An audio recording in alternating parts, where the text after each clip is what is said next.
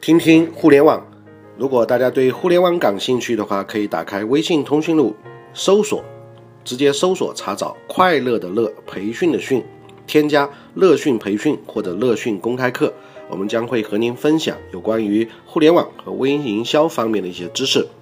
那最近实在是太忙了啊，已经有很长忙段一段时间没有更新喜马拉雅了。首先跟大家粉丝们说一声抱歉。啊，因为还是有工作在身，那这个节目呢，还是需要花一定精力的。那今天正好在还在成都出差啊，马上在等待返回上海的这个航班当中，呃，所以呢，抽空找一个比较安静的地方跟大家来分享，呃，世界杯相关的一篇跟互联网大数据有一定结合的这样一篇文章。呃，原文来自于东方早报啊，呃。实际上说的意思主要是靠大数据来预测世界杯啊，还不如说瞎猜。那么在世界杯开始开幕的这一段时间当中呢，我最早的时候在百度上面看到百度大数据，呃，跟平安的这个一个彩票网站啊，有做一个大数据的一个活动，就是你可以投它的这个大数据的预测。假如说你选错了，它平安会赔给你五十块钱。那我也选了几次，后来发现实际上还是被他们策划了啊，呃，因为很多还是不靠谱的，而且这中间里里面它的这个盘的设置，总而言之，我们是玩不过它的啊。但是呢，也可以体验一下，呃，在世界杯这样的热点之下，互联网会折腾一些什么样的事情。那首先来提示一下大家，大数据分析都是基于继承的这个事实的，它更擅长于告诉我们世界是怎么样的，而不是世界应该是怎么样和将会怎么样。所以，我们说用大数据来做预测呢，它存在的有很多不确定性的这个面前呢，大数据有时候是无力的。所以，究其根本而言，大数据呢不是用来预测的，大数据能带给我们的是知识，是获知，而不是判断，更不是武断。而尊重不确定性才是正确使用知识的一部分。那这是作者的一个观点啊，在我看来并不是这样的，因为刚刚的这样一个前提的论点是基于他对于大数据的这个认知。其实大数据背后。还是可以用来做预测的。那因为大数据真正的大数据的技术，还是涉及到有非常多很深入的这个采集以及分析模型方面的一些技术。那作者不见得懂得这方面这些技术，但是在我看来，大数据，如果你真的是懂得大数据的这样一些呃互联网里面这些一些很深层的一些方法，那实际上是真的可以用来做预测的。那我们来还是看一下，学习一下作者的一些观点啊。那人类一思考，上帝就发笑啊。世界杯一来到呢，上帝笑的就血压也升高了。倒不是说足球踢的多狂热，而是世界杯预测太恶搞。我们大概略微的总结了一下，剔除掉贝利和。呃，大校这种做著名的足座的这个反向的这个指标啊，我们都知道这个贝利这个乌鸦嘴，煞有介事的这个世界杯预测大致可以分为这样五个类别。第一个呢，就是实力决定论，比如说以高盛和德银等。投行为代表，将非法排名、过往战绩、近期的表现、球员的身价、赌球的赔率、国家经济等等一系列的数据呢，综合反映出的球队实力作为预测的依据，用计量模型计算出看上去精确至极的这个概率。只不过呢，计算结果有较大差异。比如说，高盛预测巴西夺冠，德银呢则看好这个英格兰。那第二个，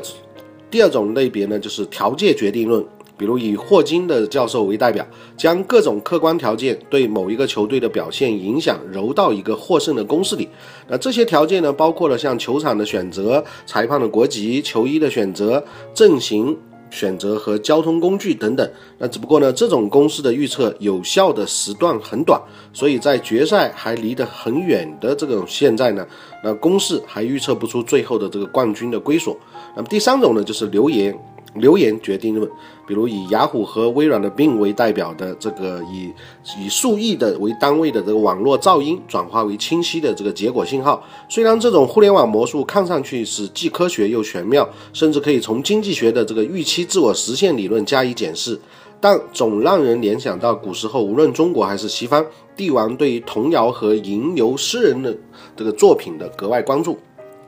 那么第四个呢，就是宿命的这个归属论。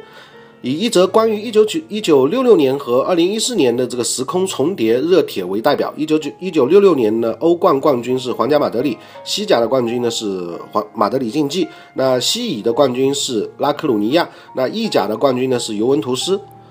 那么从这上面呢，他从我们自己的这个角度来看呢，来做一个呃归属啊，皇家贝蒂斯。呃，皇家贝蒂斯呢，当时降级啊，降级到西乙。二零一四年呢，无一例外都是这样。所以呢，Yesterday once more 就是这个胜世界杯了。一九六六年呢是英格兰夺冠。那么按照这个宿命的归属呢，二零一四年英格兰也将问鼎。那我们现在都知道，英格兰在第一轮就已经出局了。那第五种呢，就是动物先知论啊，以章鱼保罗为代表的。二零零八年，保罗预测欧洲杯啊六场五胜。二零一零年呢，保罗预测南非的世界杯呢八场全胜哈，只不过保罗没能活到二零一四年巴西世界杯揭幕，于是呢，乌龟、大象、熊猫等等动物先知呢又登上了预测的舞台，只不过保罗的这个辉煌再难复制。当然，所有这些世界杯的预测或多或少都有恶搞的成分，当不得真。但稍微严肃一下，细致分析这五种方法论，除了最后一种，剩下的四种都用到了大数据。这恰是时下大数据热的一种表现。从世界杯预测看大数据的这个热呢，三个误区非常值得大家警醒。首先，第一个呢，就是大数据并不能解决所有的问题。大数据是很有用的，几乎每一个环节，包括产品设计、市场定位、目标选择、销售策略和模式的修正，都能够靠大数据来解决问题。甚至连各种和商业无关的问题，也能从大数据这里得到帮助。但大数据并不是万能的，大数据能解决的都是一些客观的问题，而不是。主观的问题，就拿世界杯的预测来说吧，谁能夺冠取决于多种因素，各种预测方法论本质上并无区别，只不过他们对不同决定的要素赋予的权重不尽相同。也就是说，决定夺冠的要素是什么，这是一个主观问题，大数据只能说明客观的状态，无法对夹杂在重要，呃，这个主观判断的这个问题直接给出答解答。所以用大数据预测跟我们拿这个巫师。博卦其实是差不多的啊。其次，数据并不是越大越好，数据分析早就存在，大数据火爆却是最近的这个事情，这几年的这个事情，其中的这个区别就是这一个大字。从道理上讲呢，数据种类越多，序列越长，包含的信息就越丰富。但值得强调的是，信息越丰富未必就是越好。当下是一个信息大爆炸的这个时代，那信息越多呢，有的时候越不利于获知，而且呢，更重要的是，像世界杯的这种预测，明显是一个核心信息不突出的这样一个事情，所以信息之间呢，反而容易形成无逻辑的这个冲突，这恰是预测方法论众多，谁都不靠谱的这个一个原因。所以互联网上有很多信息，我们说，如果用纯粹互联网的信息来做这个分析的话呢，有很多信息实际上是并不是事情本身的真相。而且呢，再加上中间一些夹杂的噪音，那反而会把一个简单的事情变得越来越复杂。那此外呢，数据越大呢，数据处理过程当中的选择就越多，而且选择总是难以回避道德风险的这样一个问题。每一个大数据分析者都要得面对为特定的目标而选择的这样一个诱惑。有选择的这个选择，往往是大数据反而模糊了真相的这样一个潜在的原因。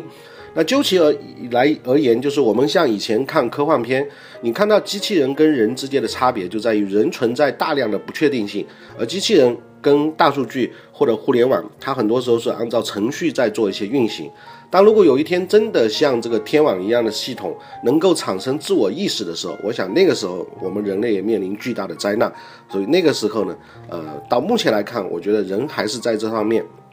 存在的不可逾越的这个优势啊。即便科技再怎么发展，我们的情感以及这种不确定性，反而正是这个世界精彩的很重要的一个原因。那么最后一个呢，就是大数据搞不定薛定谔的猫。在盒子打开之前，薛定谔的猫既是活的，又是死的。只有打开盒子这一行为，才能导致状态叠加的这个坍塌。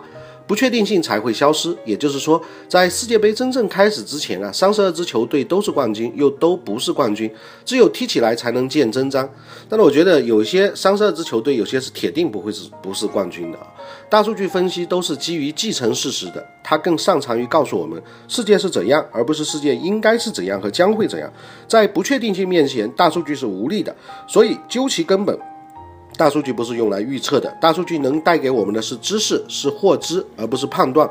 更不是武断，是尊重不确定性，才是正确使用知识的这样一部分。所以这个观点呢，我略微有点不同。大数据还是可以用来预测的，只是像世界杯这样的非常复杂的事情面前，当然大数据会显得有一点点跟博卦差不多啊，跟我们巫师博卦差不多。但是实际上，在某一些相对确定的一些领域里面，大数据当然还是可以起到非常强大的这样一个预测的。作用。那刚才的这个观点来自于《东方宝早报》上海经济评论啊，原来的文章叫《大数据预测不准世界杯》，作者呢是盘古智库学术委员会里面的一些呃发表的一篇文章。那呃，重点是我想透过现在的这个世界杯的热点当中呢，跟大家聊一聊大数据分析。那实际上。真正了解，我还是原来那个观点。真正了解大数据底层架构，呃，包括像这一些服务器布置，呃，数据采集、分析、模型，还有包括整个的这个呃，能够获取信息源的这些人，其实在这个世界上并不是特别多。就好比一个国家，它掌管财富，啊，这样的人就那么几个。那一样的，那我们现在讲的数据其实就是黄金，就是财富。那真正像我们屌丝或者草根，根本都没有机会掌握得到这么多的数据。那么像目前的这些互联网巨头呢，在数据方面有非常大的这个优势，因为他们靠的是技术，而不是靠的是权力。那么在当他手里握有这些数据之后，在整个的趋势引导方面，他会随着他手里的数据做很多的这调整。正是因为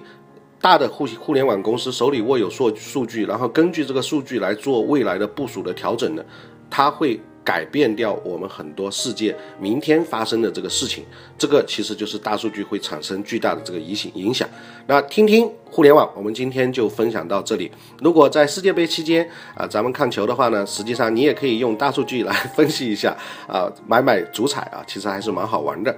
那不好意思，昨天晚上巴西队我又压错了，没想到平局，啊，又赔了不少钱。